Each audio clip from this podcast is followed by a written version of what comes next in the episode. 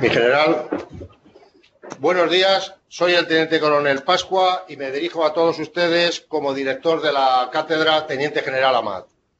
Bienvenidos a esta primera conferencia del curso escolar 2019-20, siendo este ya nuestro segundo año de existencia. El tema que nos ocupa hoy es la historia del sargento de caballería. Aparte de las autoridades, invitado y, por supuesto, alumnos, y profesores eh, de este centro que asisten eh, de forma presencial, tenemos confirmada la asistencia de forma virtual, por un lado, de unidades de caballería hermanas, como son el Regimiento Montesa número 3, el Regimiento Pavía número 4, el Regimiento Lusitania 8 y el Regimiento Alcántara 10. Y por otra parte, como no, nuestra querida Academia General Básica de Suboficiales. Al final de la conferencia, nuestro coronel director hará un enlace con otra autoridad en la materia de la historia del suboficial que de momento no voy a desvelar. Sin más dilación, voy a dar paso al suboficial mayor de la Academia, que hará una introducción al tema que nos ocupa hoy y posteriormente ya dará paso al conferenciante del tema histórico.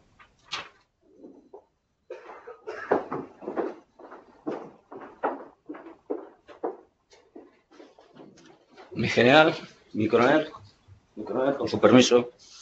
Eh, buenos días. Eh, pido a los alféreces que voy a personalizar en el sargento, pero lo que voy a decir va para todos, por ser la conferencia del sargento de caballería. Recientemente ha tomado posesión de su cargo como suboficial mayor del ejército el suboficial mayor de caballería, don Marcos Ibarro que estaba destinado en el regimiento acorazado Paviar. Y con ocasión de su nombramiento, esta introducción a la conferencia la iba a dar él, pero por motivos ajenos a su voluntad no puede estar esta mañana con nosotros y yo soy el el encargado de hacerla. Ya que no podíamos contar con su presencia, le pedí tres o cuatro líneas para citarle. Me preguntó, ¿alguna idea? Y yo le dije, algo relacionado con las actividades que el GEME ha impulsado durante este año para la celebración del 525 aniversario del empleo de sargento en los ejércitos o algo sobre la conferencia de hoy, el sargento de caballería. Paralelamente me puse a cavilar cómo introducir este acto y teniendo en cuenta que la conferencia va sobre la historia del sargento de caballería, pensé que debería hablar sobre mi sentimiento como sargento de caballería o, y sobre el futuro del sargento para que siga haciendo historia en nuestros ejércitos. Me rondaban dos ideas. La primera, ¿por qué me siento especial al pertenecer a la caballería española? El sentimiento de ser diferente, ni mejor ni peor cuando salimos de la academia. Eso sí, todos somos iguales ante Dios, pero unos somos de caballería y otros no. La segunda, aprovechando que tengo sobre mi mesa un documento de doctrina en materia de liderazgo para el horizonte 2035, así como un magnífico artículo del capitán Cuadrado aquí presente, que se va a publicar en el próximo memorial de caballería y que recomiendo leerlo sobre el liderazgo, la enseñanza en liderazgo en esta academia de caballería, pues me propuse hablar sobre el liderazgo que deben ejercer los sargentos como jefes de las pequeñas unidades tácticas para seguir escribiendo la historia del sargento de caballería. Con estas ideas en mente, el suboficial mayor Simarro me envía un correo en el que me indica que ha preparado un texto y que se le ha ido un poco la pluma, que recorte lo que quiera y que puestos a elegir deje el último párrafo. Cuando leo el documento me encuentro que el suboficial mayor de ejército desarrolla más o menos las mismas ideas que yo. Mi primer pensamiento al leerlo es que ambos somos de caballería y vemos la misma cuadra a donde dirigirnos. Es lógico, hemos recibido la misma formación militar y pertenecemos a promociones consecutivas.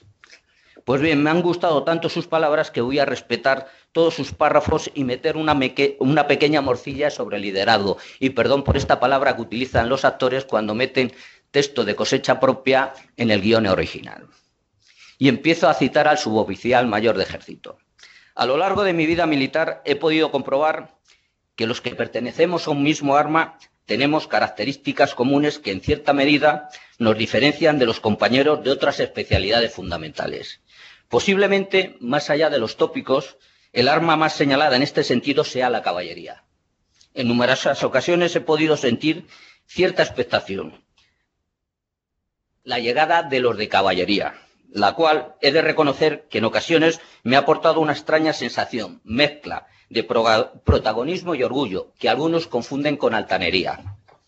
Todo buen militar que se precie, sea cual sea el arma que luzca, posee unas virtudes que lo adornan y lo hacen digno de vestir el uniforme. Pero nosotros, los de las lanzas y los sables, sin ser conscientes de ello, en algún momento de nuestra vida militar somos poseídos por el espíritu jinete y entonces nuestra forma de ser y trabajar comienza a ser diferente.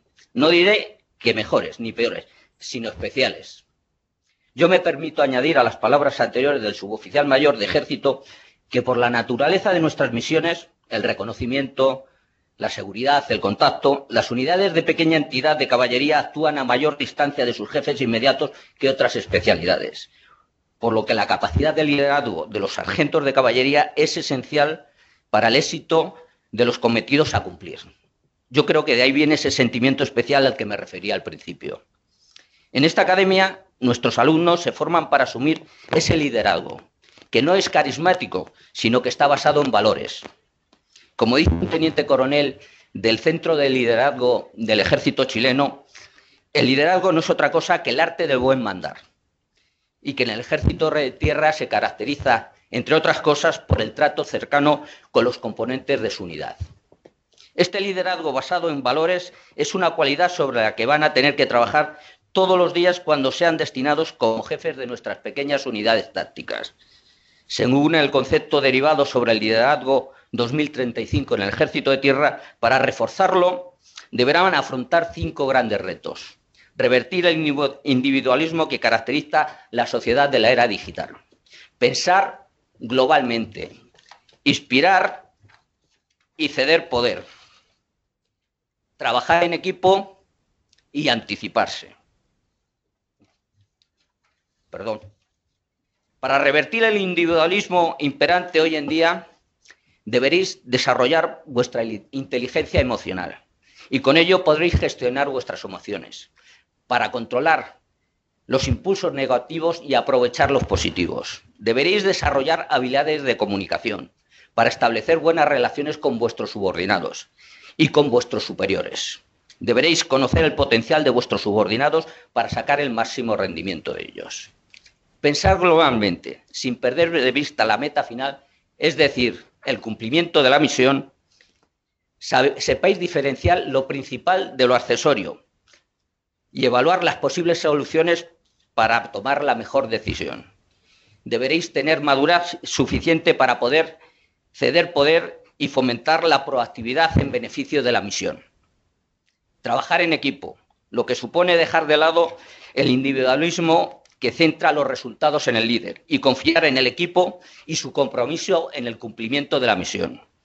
Y saber anticiparse para tomar decisiones aceptando riesgos, para reconocer oportunidades que otros puedan pasar por alto, para conocer la situación y anticiparos a los problemas. En estos momentos, y vuelvo a citar al suboficial mayor de ejército, nuestro ejército se focaliza a la fuerza 2035. Y en este ambiente cobra valor la filosofía del mando orientado a la misión, que proporciona a los subordinados el mayor grado de iniciativa posible adaptada a la situación.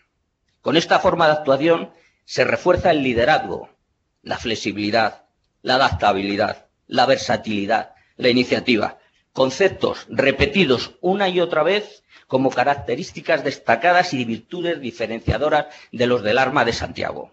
Quizá en los momentos en los que se replantea el arma, los jinetes, en esencia, ya estemos preparados para el futuro inmediato. Concluyo, finalmente, con el párrafo que su oficial mayor eh, quería que mantuviese a toda costa y que es una definición suya de su sentimiento como sargento.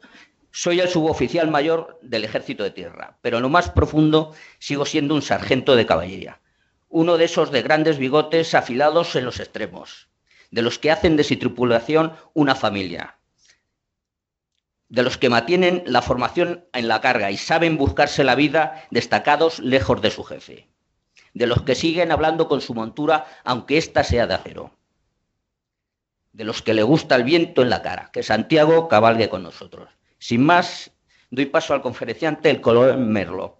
Y recordad que para que se siga escribiendo la historia del sargento es necesario y es vuestro deber conocer la historia de vuestro empleo, la de vuestra unidad futura, la de nuestro arma, la de las Fuerzas Armadas, en definitiva la historia de España. Cuando egreséis de esta academia como sargento, llevaréis una mochila, una mochila, perdón, una mochila llena de valor personal, patriotismo y moral, a la que deberéis hacer honor con vuestro comportamiento y vuestro buen hacer. Muchas gracias. Paso a presentar al coronel de Merlo.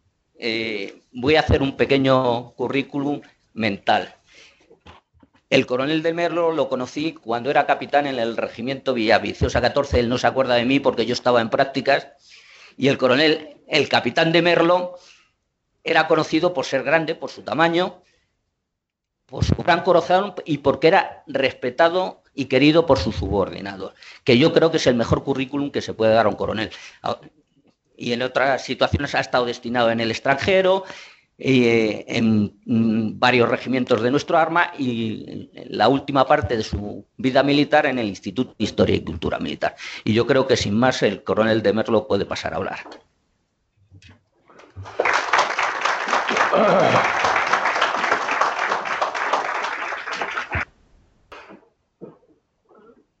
Me quedo parado porque no, eh, no es la primera vez que vengo a esta academia a dar una conferencia, pero cada vez me impresiona más la juventud del auditorio. Forzado, sin duda.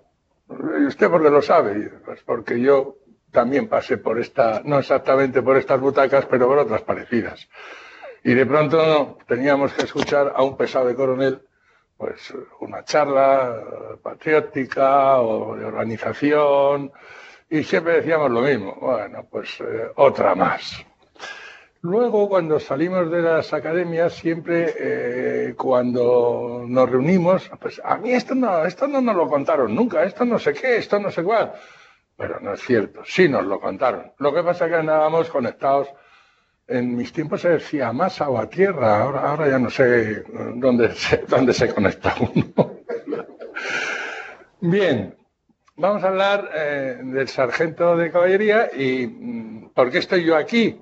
Pues estoy yo aquí porque, y esta es la, otra lección que pueden aprender, que es esa de, tú que sabes tanto, pues eso es que te va a caer algo. O sea, tú que sabes tanto es que te va a caer algo. Entonces aquí hay un señor coronel que me dijo, oye, tú que sabes tanto, vas a dar una charla y tal. Y digo, ¿sobre qué? Sobre la historia del sargento. Y hombre, eh, sé algo, un poco, pero realmente eh, no es mi especialidad. Mi especialidades son otras y tal. Pero bueno, como tampoco tenemos miedo a nada ya, pues adelante. Siempre suelo empezar poniendo una fotografía mía al auditorio para que vean que no he caído del cielo en paracaídas, sino que soy una persona normal y corriente capaz, que estuvo por aquí cuando era chaval. Y, suelo poner una montando a caballo con mi caballo sultán vestido de kaki, con mis corones rojos, que es muy bonita, tengo que contar que al siguiente salto me sacó de la pista por el seto, pero eso ya en la foto no viene. Entonces, pues quedo yo ahí estupendo. Pero como esta vez es eh, la conferencia del sargento, pues yo una vez eh, ejercí sargento de pelotón en la academia y ahí estoy en julio del 71, aunque no lo pareja, ese soy yo. Eh, todavía sin bigote, porque éramos de primero, éramos de primero, todavía sin bigote, y, tuvimos que hacer una progresión pues, por el campo de San Gregorio. Fue para mí en aquella época ir montando un toal de los pocos que había en aquella época, que solo estaban los de Asturias y los, de, y los del Villaviciosa, no había más, en todas, los del Barras creo que también. Bien, no sería yo un buen oficial de Estado Mayor, que no sé si se ha dicho, pero lo soy, eh, si no me remontara a los fenicios pero bueno, no vamos a llegar a los fenicios, vamos a llegar a los romanos. ¿Por qué vamos a entrar a los romanos? ¿Qué tiene que ver los romanos con los sargentos, los sargentos con los romanos?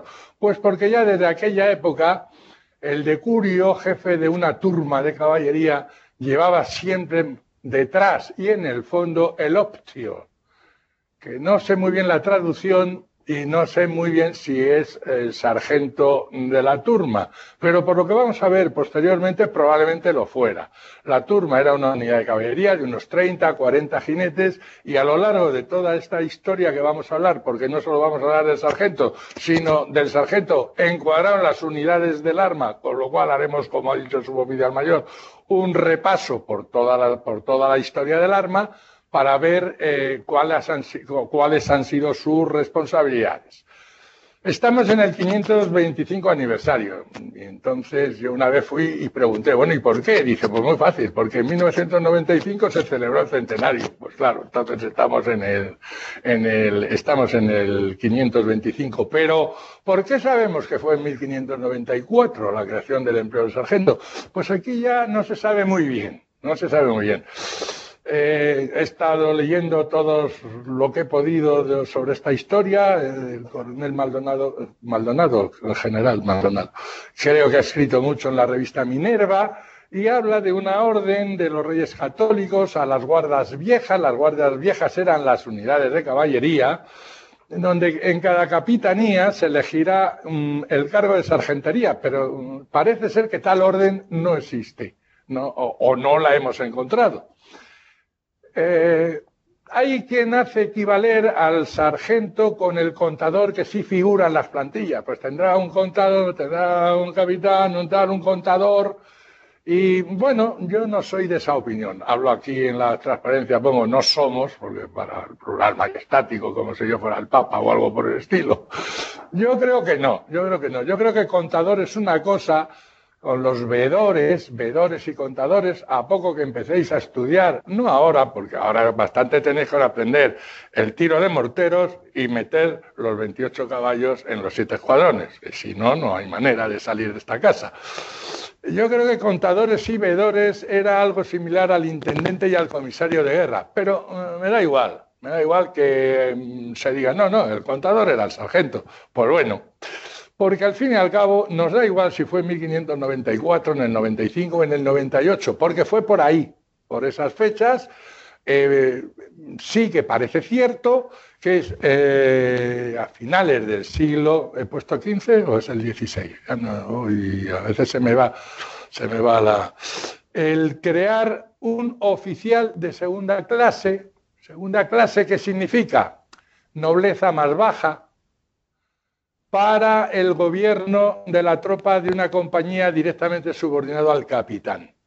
Ojo, no estamos hablando ni de oficiales ni de suboficiales, porque en aquella época estos conceptos no existían. Tú eras capitán del ejército del rey, o eras alférez del ejército del rey, o eras sargento de los ejércitos del rey. No había ni el cuerpo de oficiales, ni, las academias, ni el cuerpo de suboficiales, ni las academias. Había eh, esta distribución orgánica. Y esta distribución orgánica en la infantería, eh, digo que no podemos verlo con los ojos de hoy, que es lo que me refería anteriormente, pues si la infantería española de 1500 la del Gran Capitán, la que fue a Ceriñola, todas estas eh, batallas que forman parte de la historia de España, si tenía 30 compañías, a unos 200, 300 hombres por compañía, eh, pues tiene 30 capitanes de compañía, pero también tiene 30 sargentos y no tiene más. O sea, eh, los sargentos de 1500 en Italia eran tantos como las compañías que había.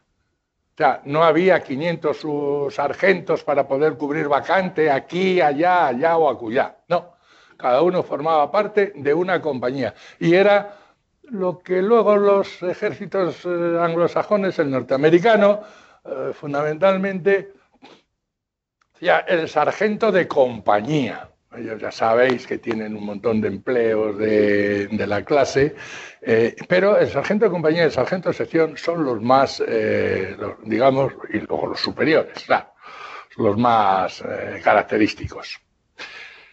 Esta lámina, mm, hasta ahora me dirá alguno, pues de caballería poco, bien, porque ya hablaremos de la caballería, pero no he querido dejar de poner esta lámina, esta lámina es preciosa, donde se ve en una compañía de un tercio, donde está el capitán, donde está el alférez y donde está el sargento de compañía.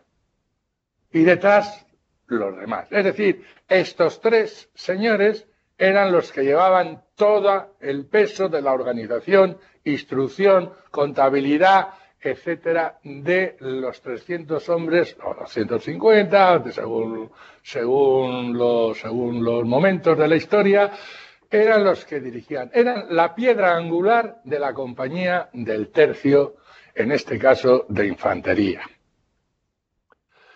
Aquí tienen un par de láminas que he encontrado por ahí. El, distintivo particular del sargento era la alabarda. ¿eh? Es decir, y se regía todos los movimientos. Ya en el campo de batalla no tengo muy claro cuál era su puesto en formación, pero creo que voy a saberlo viendo cómo, cómo, cómo fueron los puestos en formación posteriores de los sargentos. Aquí le tenemos eh, vigilando la instrucción, en este caso, de los mosqueteros, ya que estamos hablando de, armas, el arma fundamental de los tercios a partir de 1500 más de 50 es el arcabuz, el arcabuz, no el mosquete. Los mosquetes eran arcabuces más pesados que alcanzaban más, necesitaban la horquilla y su proporción dentro de una compañía era muy pequeña. Es decir, que si yo tenía en una compañía ciento y pico arcabuces, eh, eh, sí, ciento y pico arcabuces, solo tenía 20 o 30 mosquetes, no tenía más. Y así, así sucedió durante los 200 años del ejército de los Austrias.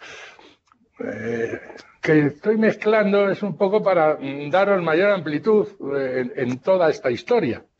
Pero llegamos a la gran pregunta. Bueno, ¿y en la caballería? Porque usted no ha hablado de caballería todavía. En caballería, ¿dónde está el sargento? Pues miren que yo no lo he encontrado. Miren que yo no lo he encontrado. En la compañía de infantería señalada en rojo, capitán, alférez, sargento, cabos y unos 250 soldados aproximadamente. En la compañía de caballería aparece capitán, aparece teniente, que no aparece en infantería, aparece alférez o corneta, no, no, esta palabra corneta no nos debe llevar a engaño, corneta es el portaestandarte de un guion farpado o el, el portaestandarte de un guion, y lo llamaban el corneta. Lo digo porque si alguno luego se va a especializar o le gusta leer estas cosas, etcétera, etcétera, además del tiro de morteros, eh, corneta en este caso significa portaestandarte. Eh, perdón, eh, cabos y soldados. Y, bueno, y el sargento, en algunas plantillas aparece una palabra mágica que se llama el mariscal de logis. Bueno, mariscal de logis, eso. Pero yo a veces lo he encontrado en la plana mayor de la unidad superior o en la plana mayor de compañía. ¿Quién era el mariscal de logis? Pues el mariscal de logis parece ser que era el aposentador.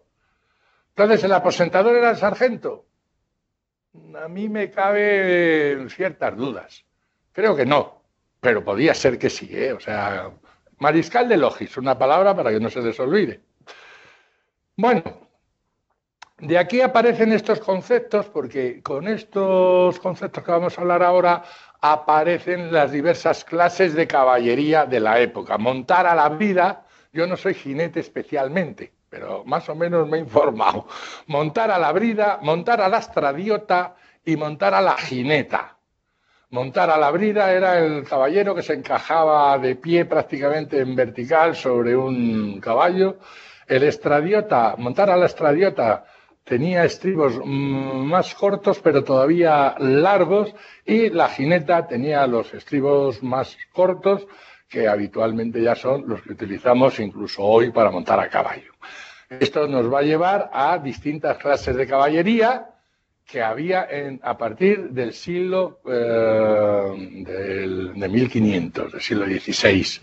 Teníamos los hombres de armas herederos de la caballería medieval, herederos de la caballería medieval que venían dotados de grandes armaduras y grandes lanzas que poco a poco a lo largo de 1500 van decayendo eh, su empleo. Se van cayendo las corazas, se caen las corazas de los caballos, pero todavía hay caballería pesada Hablo de los ejércitos expedicionarios porque en la península que estaban las guardas de Castilla sí iban, la mayoría, la mayoría, eran compañías de hombres de armas. Pero vamos, vamos al ejército expedicionario, al que combatía en Italia, acabó combatiendo en Flandes, etcétera.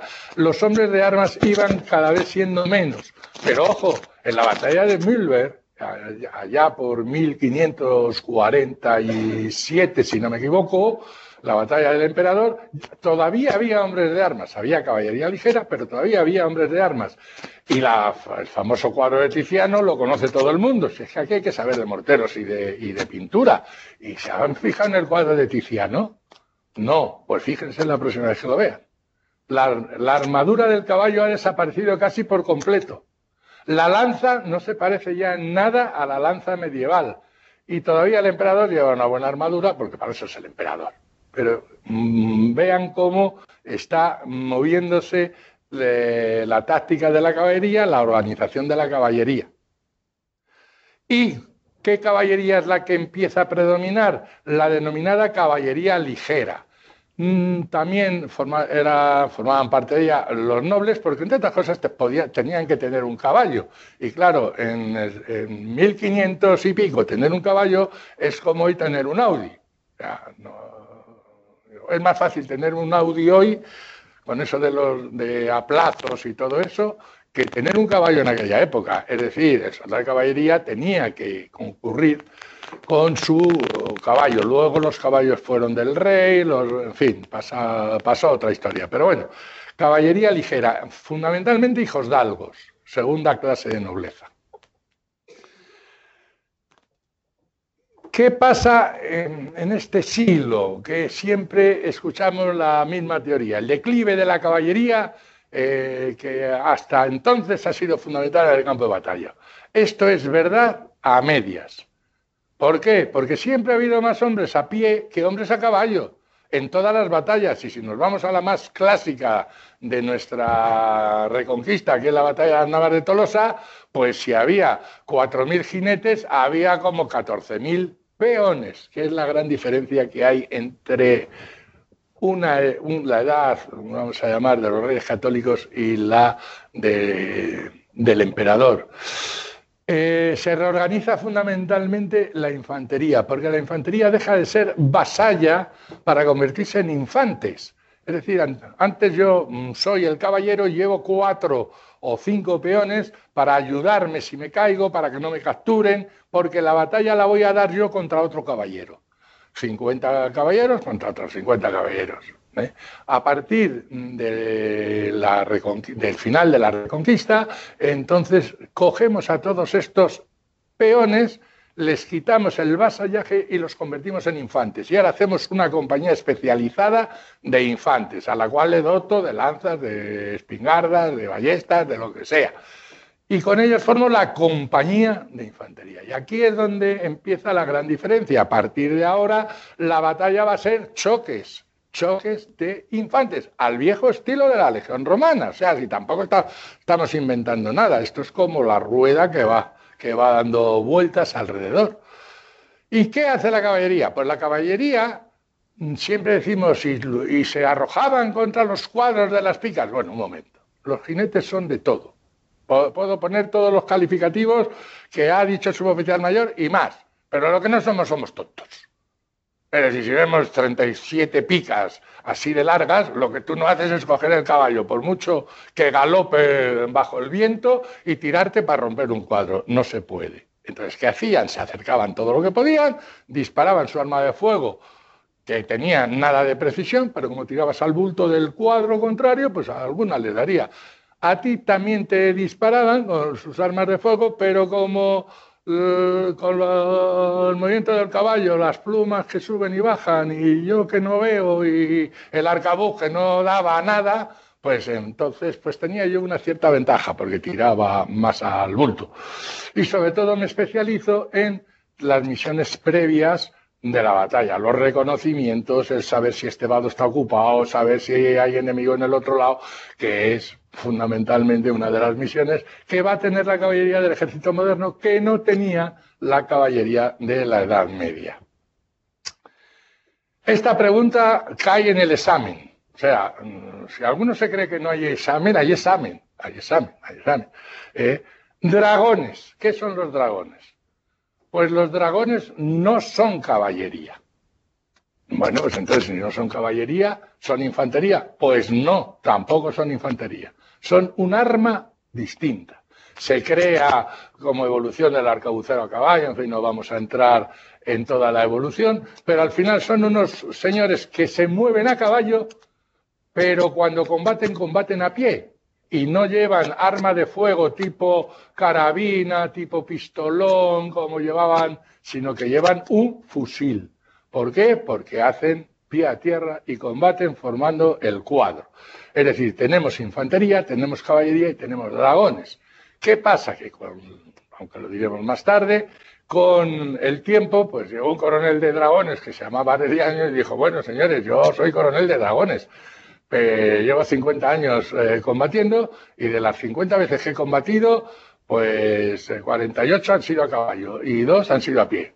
Pues entonces lo de dragones empezó a, pues, eh, y acabó integrándose dentro de la caballería. Acabó integrándose dentro de la caballería ya en 1800. Pero hasta entonces era armas independientes, oficiales independientes eh, y regimientos independientes, vestuario independiente, táctica independiente y director de, el director de caballería no era el director de dragones. Es más, había, había disfunciones, algo hecho. Ah, vale. Eh, había disfunciones porque los coroneles de caballería podían mandar solo los coroneles de dragones y entonces hubo eh, pues yo no, pues yo no sí, pues quedas arrestado, pues no sé qué, pues lo de siempre, porque en aquella época estas cosas se tenían muy en cuenta. O sea, yo, mm,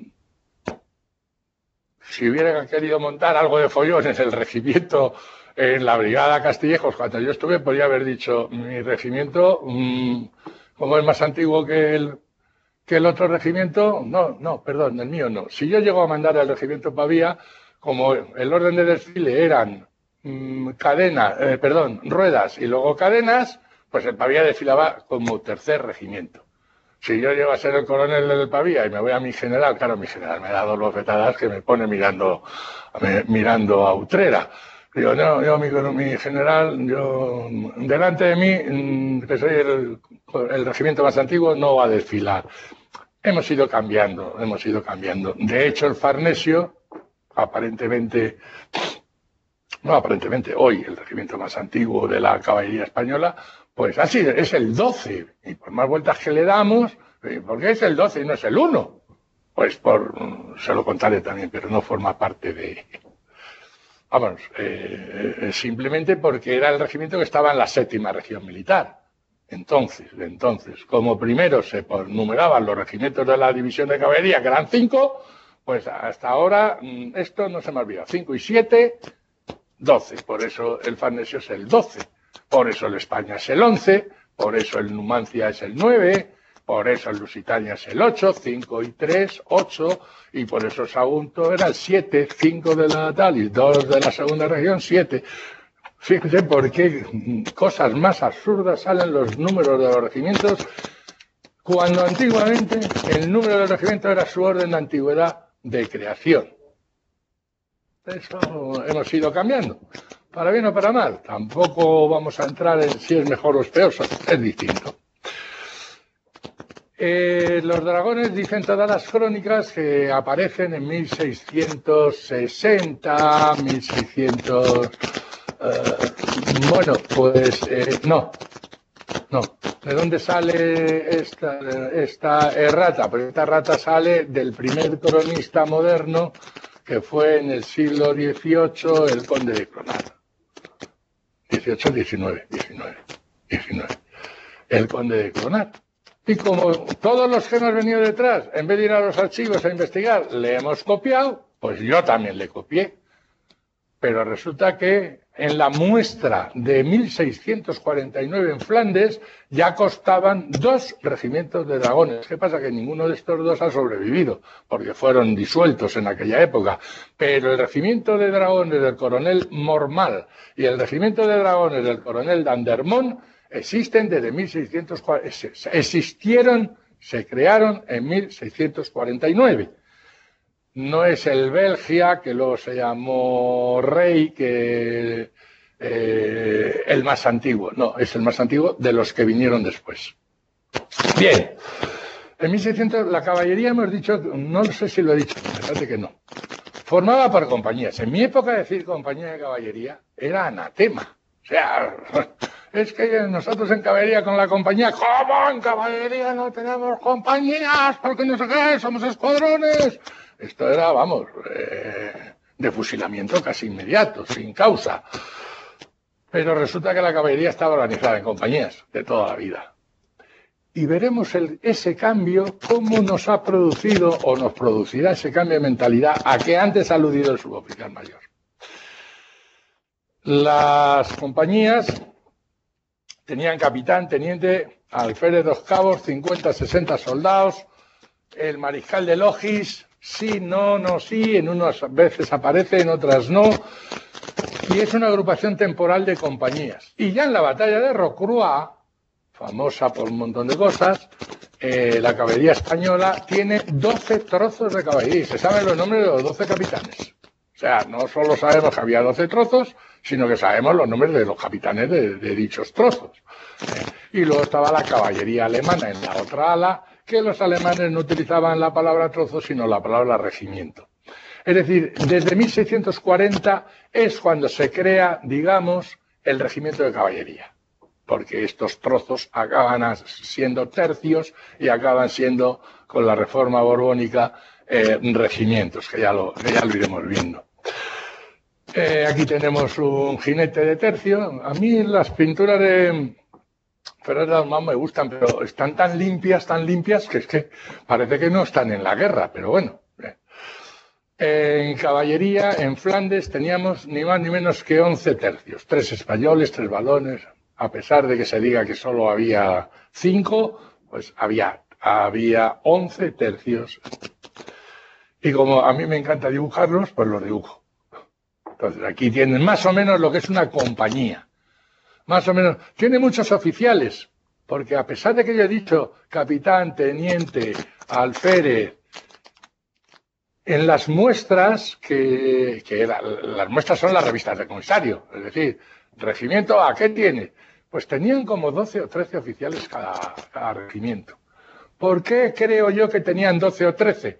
Por las reformas. Es decir, como los las compañías se reformaban, se disolvían, entonces muchos de los oficiales que se disolvían pasaban a prestar servicio en las compañías que quedaban y tenían el título de reformados. Eh, entonces por eso aparecen a lo mejor más, más jinetes ahí delante. Pero si estuvieran un poco atendiendo la imagen, verían que, que son grupitos de A4. Es decir, ¿dónde está? Aquí está. 1, 2, 3 y 4, 1, 2, 3 y 4. Y lo voy repitiendo ¿eh? Eh, a lo largo de la transparencia como, como, como eh, copiar, pegar, copiar, pegar, copiar, pegar y aparecen. ¿Por qué cuatro? ¿Por qué cuatro?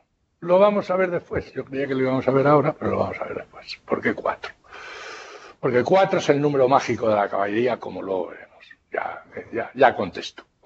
Entramos ya en la época borbónica y lo primero que hace el nuevo rey Felipe V es construir el ejército al estilo que lo tienen construido los franceses. Ni mejor ni peor, no lo sé. El caso es que los austrias tenían un ejército, aunque el final de los austrias fue como fue, pero tenía una organización muy propia española. Mientras que a partir de ahora nos convertimos no en franceses, pero sí en la teoría francesa. Pero bueno, la teoría francesa de la guerra la hemos seguido muchos años, luego seguimos la alemana, ahora seguimos la norteamericana, es decir, tenemos de todo. Aquí tenemos esta transparencia para que no se nos olvide. Dragón y caballería. Simplemente es una imagen, dragón, caballería. Y los regimientos que eran con, los nombres de hoy. Eh, los que eran de dragones y los que eran de caballería. Y entre los de dragones están el Belgia Rey, el Reina, el Batavia, que luego se llamó Almansa, el Pavía, el Frisia, que luego se llamó Villaviciosa, Sagunto, Numancia, Lusitania, había, había más, pero he puesto los nombres más, más conocidos. Mientras que en caballería eran Milán Rey, Reina Príncipe Infante, Borbón, Farnesio, Alcántara, España, Santiago, Montesa, Calatrava y creo que me falta uno. Bien, luego más adelante, como luego veremos, estos nombres se mezclaron y ahora son todos de caballería y, los dragones desaparecieron, etcétera. Pero importante volver a recordar que hasta entonces había dragones y caballería. Compañía de caballería, pues seguimos con lo mismo. Capitán, teniente, alférez, y aquí aparece sargento en 1716 con el nombre de sargento. Es la primera vez que yo lo encuentro en una plantilla de caballería. Antes hemos dicho que lo podían encontrar como mariscal de logis, etcétera, pero aquí ya lo encuentro con la palabra sargento en una compañía de caballería. Capitán, teniente, alférez, sargento. Dos cabos brigadieres, el trompeta que nunca falte y 32 soldados. Y no se vayan de esta cadena sin aprenderse los toques de caballería. Claro, yo sé que son un poco difíciles, pero pero es atrás de nuestras, de nuestras improntas. Y vean 32 soldados, es decir, andamos otra vez con la compañía de caballería de unos 30, 40, 30, 40, 30, 40. Es decir, nuestras compañías son bastante más pequeñas. El regimiento, pues el regimiento se hace a base de 12 compañías. Dice Felipe V y curiosamente las va a agrupar, no de forma orgánica, pero sí de forma mm, táctica, pero tampoco. Las va a agrupar en tres escuadrones, o cuatro, depende de, de, los años. Y entonces cada escuadrón agrupaba unas cuatro compañías de 40 hombres. Eh, entonces me dirá alguno, bueno, ¿y quién mandaba el escuadrón? Ah, pues el primer escuadrón lo mandaba el señor coronel. O además solía mandar la primera compañía. El segundo escuadrón lo mandaba el teniente coronel y el tercer escuadrón lo mandaba el sargento mayor. eran los tres primeros cargos de mando de regimiento. No es que lo mandaran porque, mm, como he dicho antes, no podemos venirnos a la época actual. ¿eh? Tenemos que... Vamos a ir más deprisa porque nos estamos pero vamos, esto que lo vean, y como no, tengo que pintar la compañía. He puesto las divisas actuales, no eran las de entonces. ¿eh? Una compañía, y volvemos a ver el número mágico de cuatro. El número mágico de cuatro. Miren dónde coloco a los cabos y sargentos y al teniente, porque es muy importante saber que en estas formaciones los jefes solían ir detrás, los segundos jefes solían ir detrás. Y aquí tenemos la compañía de la época que la pasamos. ¿Y por qué son el, número mágico es cuatro? Pues yo no lo sé, pero ya en las láminas medievales, estas dicen que es de la caballería goda, el grupo de cuatro jinetes eh, unidos entre sí por lazos familiares, etcétera, era la, unidad más eh, eh, la unidad base sobre la que se formaban las demás unidades de caballería. Y véanlo, pues, pues cómo lo seguimos manteniendo. Esta foto está tomada aquí, en esta casa. Carlos III hace una serie de reformas y aumenta, eh, eh, suprime un montón de regimientos, con lo cual crea un cuarto escuadrón, sobran sargentos y coloca dos sargentos por compañía. Pero bueno, viene enseguida Godoy. Aquí esta, esta formación me la he medio inventado, pero, pero como digo, eh, voy respetando siempre el número cuatro. La reforma de Godoy, donde aparece el sargento primero. Alguno dirá, bueno, entonces el sargento primero es un empleo distinto del sargento. No. El sargento primero son los diez sargentos más antiguos del regimiento, uno por compañía. Uno por compañía. Para hacer esa diferencia entre los sargentos más antiguos de un regimiento y los demás sargentos del mismo regimiento. Cosa que también pasa con los cabos. Los cabos primeros que aparecen en estas ordenanzas no son cabos primeros como hoy los conocemos, son cabos más antiguos que los segundos. Y por eso se llamaban cabos primeros. Esto desapareció años más tarde, como luego veremos. Importante en la ordenanza de Godoy, para ser cabo segundo hay que ser carabinero previamente, para ser cabo primero, como hemos dicho, por antigüedad.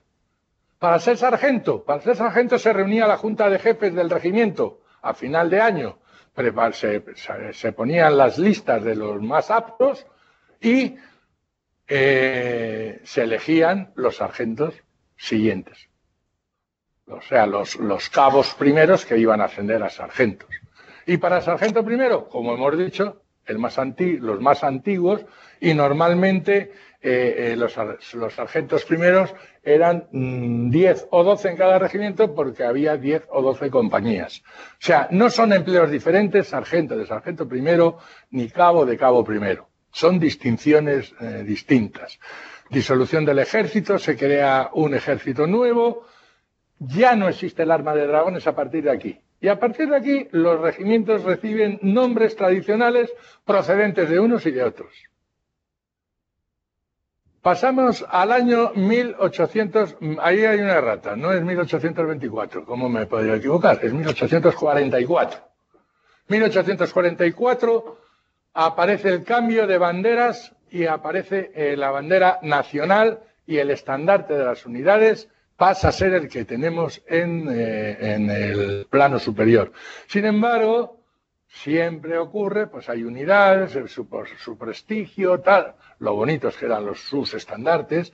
Y aquí tenemos, por ejemplo, el estandarte del regimiento rey, el estandarte de Usares de la Princesa, y vean este otro, que es el de Castillejos, que aunque sigue la norma del de general, vamos a llamar, eh, si lo miramos con lupa, empezamos a ver unos bordados y unos escudos que no forman parte de. Se consintieron varios estandartes distintos al estandarte nacional, que como ven solo tiene Castilla y León.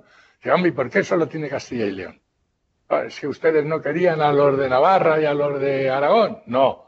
Es porque el escudo, el escudo que es todo esto con todos los cuarteles, que no vamos a entrar, pero luego podrán hacer el curso de silología, en el excusón central está esta figura. Y entonces, para no bordar todo este estandarte, que por cierto el de la Academia de Caballería está bordado completo, lo tienen arriba en el museo, para que vayan a verlo, eh, entonces el, el excusón central era este. Todo esto se corrigió prácticamente en el siglo XX.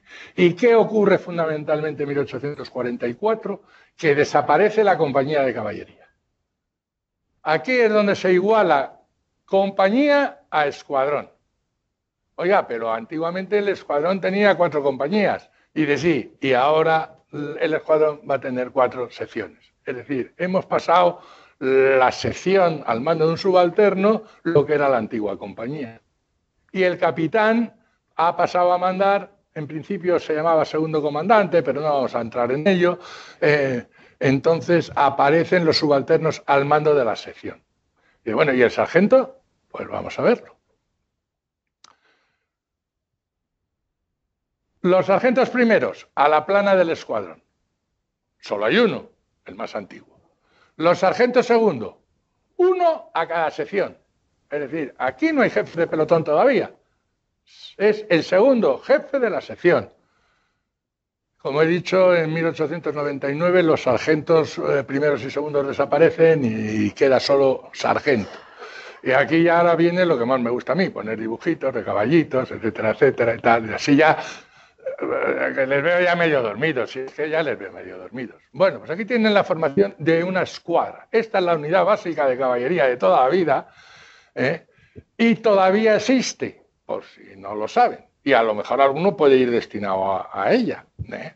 Donde las escuadras son dos grupos de A4 y con la numeración 1, 2, 3 y 4 en la primera fila, 1, 2, 3 y 4 en la segunda fila. El número 2 es el cabo de escuadra. Por eso es tan importante en caballería el cabo de escuadra. En mi época se decía cabo de caballería equivale a capitán de infantería, porque el teniente o el alférez de caballería no mandaba pelotones, mandaba escuadras, mandaba a cabos, como ahora veremos cuando los pongamos todos juntos. Esta es la escuadra de caballería en línea, que son las dos filas, eh, las, las, dos filas de, de cuatro hombres. Y aquí la ven. O sea, es la misma. Uno, dos, tres y cuatro. Y el número dos, si lo ven, lleva los galones de cabo. Lo que habíamos visto aquí. El 1, el 2, el 3 y el 4. El 2 es el cabo. Pues en 1960 todavía seguíamos con lo mismo. Bueno, en 1960, yo creo que hoy. Si ya ponemos la escuadra en columna a 2, pues bueno, estará. Pero ellos normalmente iban en, en, a 4. Y ya llegamos a la sección, porque la suma de escuadras, aquí no engancho. Ah, ah vale, pues, pues nada, vamos pasando y entonces aquí ya vamos viendo Vamos a ver la sección, que es una, uh, son tres o cuatro escuadras, depende del año económico. Claro, aquí ahora entenderán, mm, dice, bueno, mmm, vamos a reducir gastos. ¿Qué quitamos? ¿Un jinete? No, un jinete no se quita. O quitamos una sección o quitamos una escuadra. Entonces desaparecen ocho hombres del regimiento así por las buenas. Como ha pasado no hace mucho. Sí, ya puedes pasar a la siguiente. Aquí ya tenemos, ah, bueno, cómo se pasa a, fila. Bueno, eh, esto no viene, seguimos. Y esta es la sección, sección de caballería de cuatro escuadras. La primera escuadra son los, los ocho primeros, la segunda escuadra los siguientes, la tercera y la cuarta.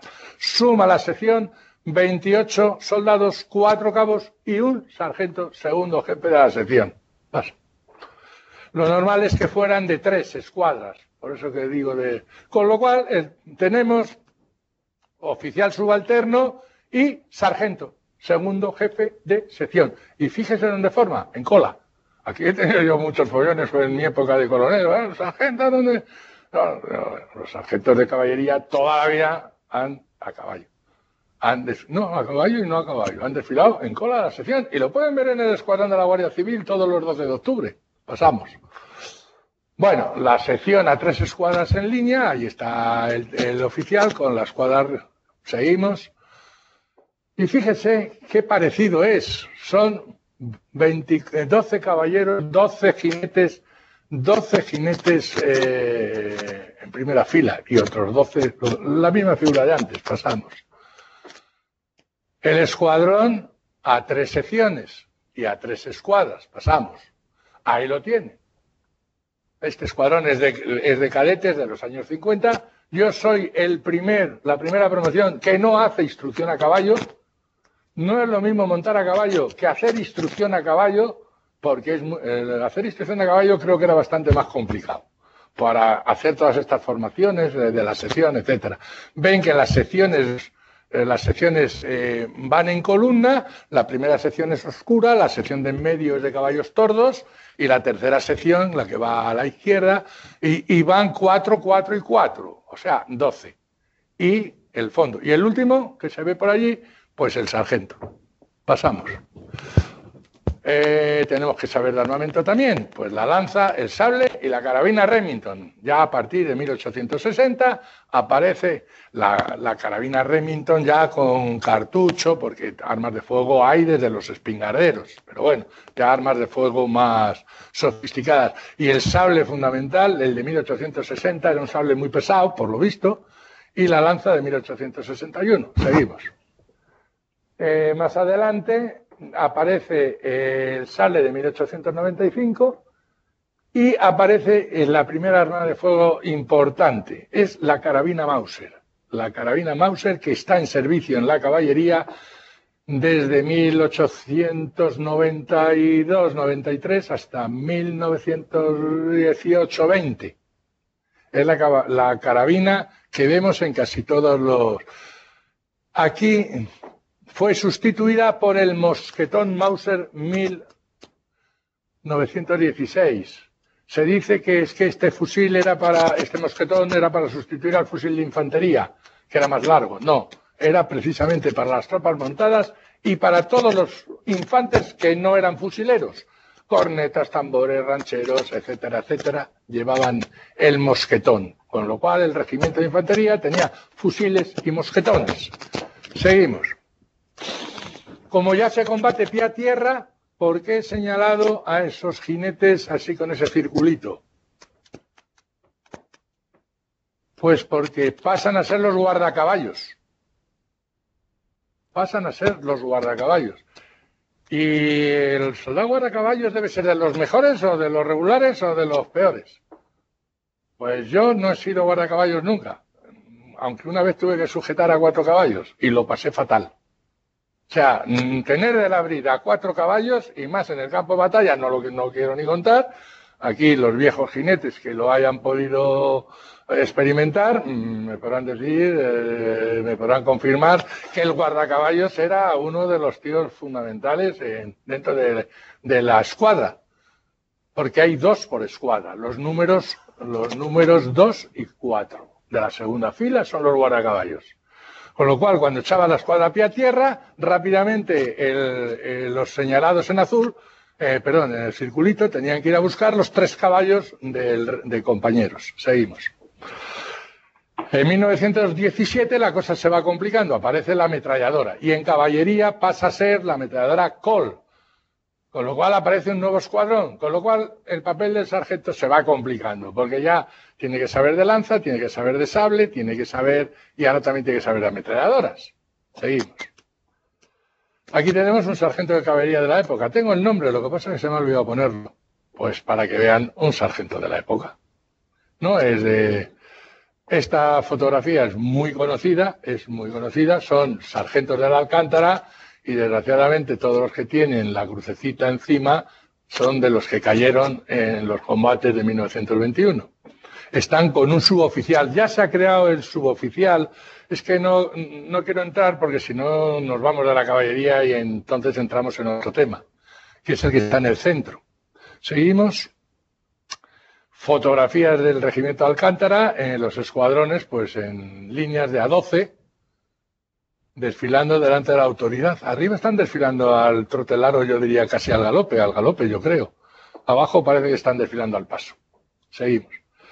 Esta foto es muy interesante, muy interesante, muy interesante. Primero, porque estamos en tiempo de la República. El estandarte que tiene, que tiene el oficial es el estandarte del séptimo regimiento de cazadores de Valencia, 1932 y lo segundo es, ¿quién forma parte de la escolta?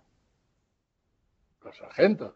¿Y en qué número? En el número mágico de la caballería, cuatro. O sea, siempre hemos visto tres sargentos escoltas de la bandera, ¿no? Pues vean que cuando vamos a caballo eran cuatro. Seguimos. Estampas de sargentos de caballería de los años 20-30. Bueno, mm, para que nos vayan dando una idea, se miran ustedes y Ustedes son más chicos que ellos. Estos eran ya sargentos muy veteranos. Seguimos.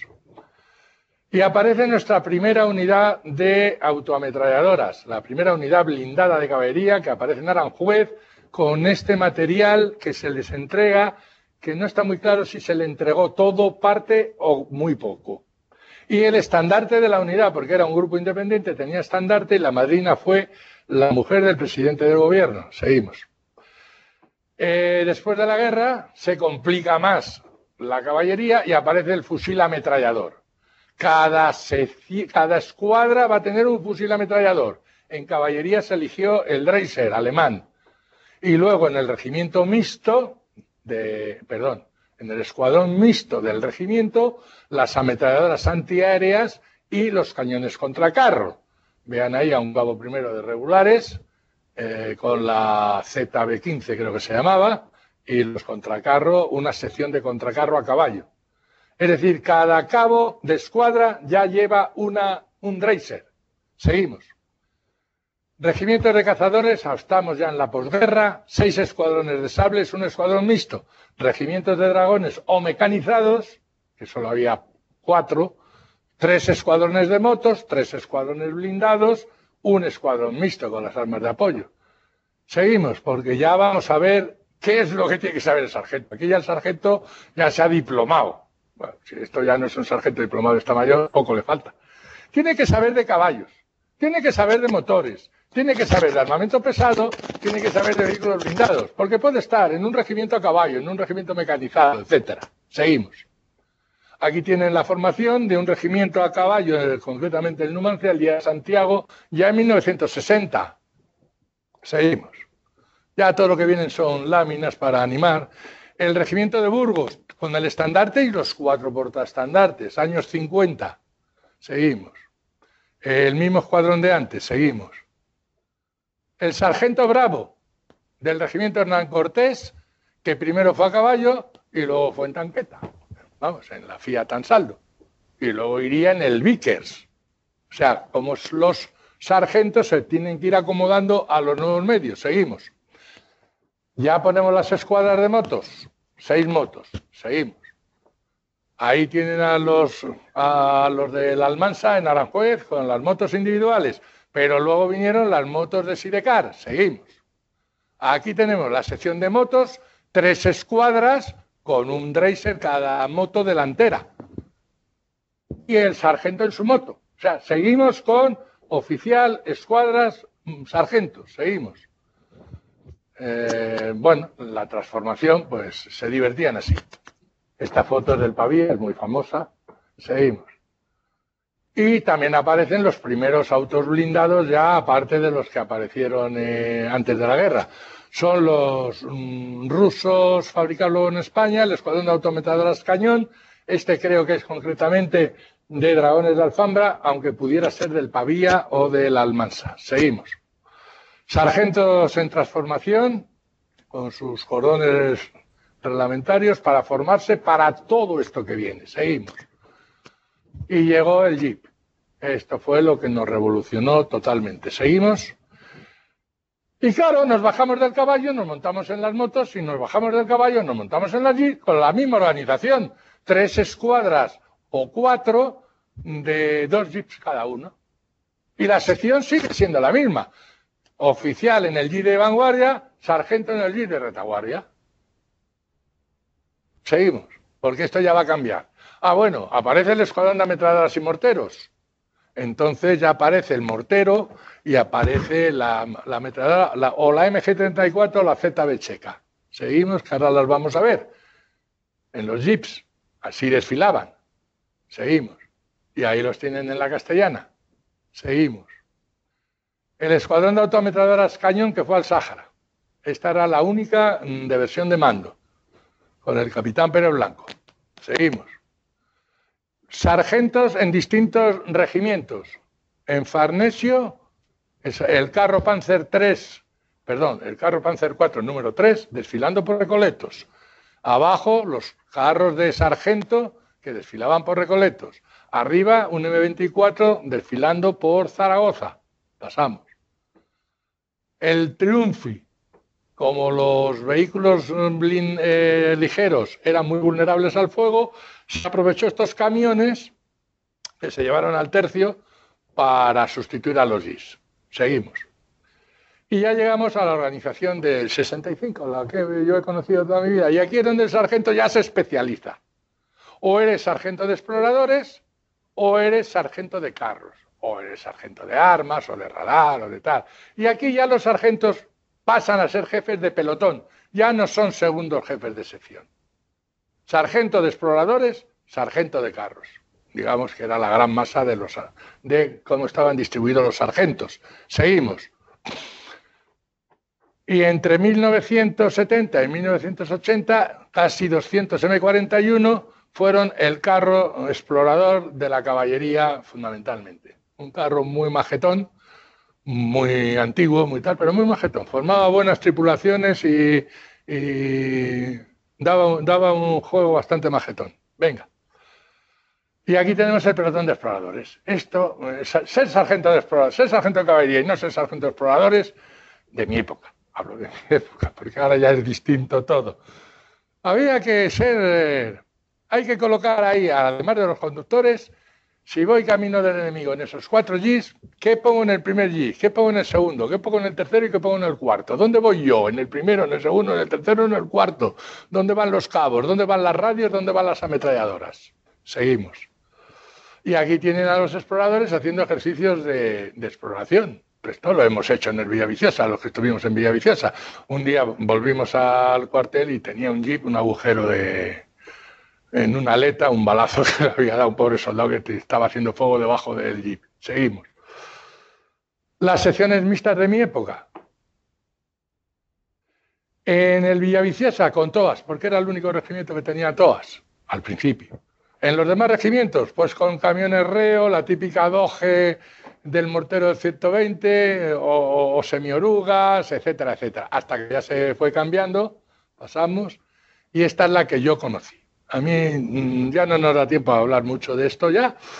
A mí me parece una sección muy pesada.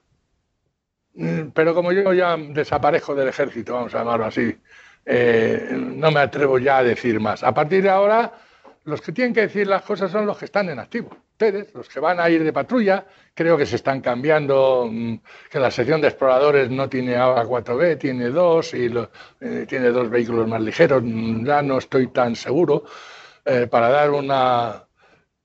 Quizá empiezan a sobrar los carros y los de ruedas, entraríamos en la pelea, ruedas, cadenas, cadenas, ruedas, pero eso ya se nos sale, ya, ya estamos en la actualidad. Y ya siendo actual, ya nosotros terminamos la conferencia.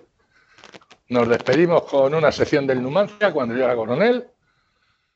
Esta foto me impresiona, me encanta. Es el escuadrón de carros de Melilla saliendo, de, saliendo camino de Rostro Gordo era impresionante. En ese pequeño patio, cuando se ponían en marcha 19 20 carros. Que se ponían los 19 20 carros en marcha. Seguimos. Este es mi escuadrón del Villaviciosa. Antes de que llegaran los Beck. Seguimos. Y estos eran mis sargentos. Los mejores que, los mejores que ha habido, vamos. Si el primer escuadrón, es que el primer escuadrón, el subteniente no ha querido decir pero yo sí, porque para eso. El primer escuadrón era otra cosa. O sea, había tres, luego hubo cinco. Pero bueno, el primer escuadrón era otra cosa, no se parecía nada al segundo y mucho menos al tercero. ¿Eh? Éramos los del primer escuadrón, los que volvíamos con un agujero en, una, en, la aleta de un Land Rover. Y esos son los sargentos de carros y los sargentos de exploradores que nos hemos referido antes. Pero como digo, lo fundamental no lo digo yo, lo ha dicho el mayor, lo ha dicho el otro mayor, lo ha dicho todo el mundo. Lo fundamental ni en la táctica ni en la técnica. O sea, eh, como se han dormido toda la conferencia, despiértense ahora. ¡Ras! Nada de lo que he dicho es fundamental. Si está bien, porque es la historia y tal igual. Lo fundamental, con lo que tienen que salir por esa puerta, es que lo fundamental es el hombre. Y que ustedes vais a ser los conductores de esos hombres y de vuestra formación y de vuestra, mm, vuestro espíritu militar y de vuestra iniciativa saldrán los hombres que tendréis debajo. A los que tenéis que llevar, no a la muerte. Si hace falta, iremos todos, pero no a la muerte. Los tenemos que llevar adelante. Y eso es lo fundamental de por qué estáis aquí para aprender táctica y técnica, pero fundamentalmente para ser conductores de hombres. Muchas gracias.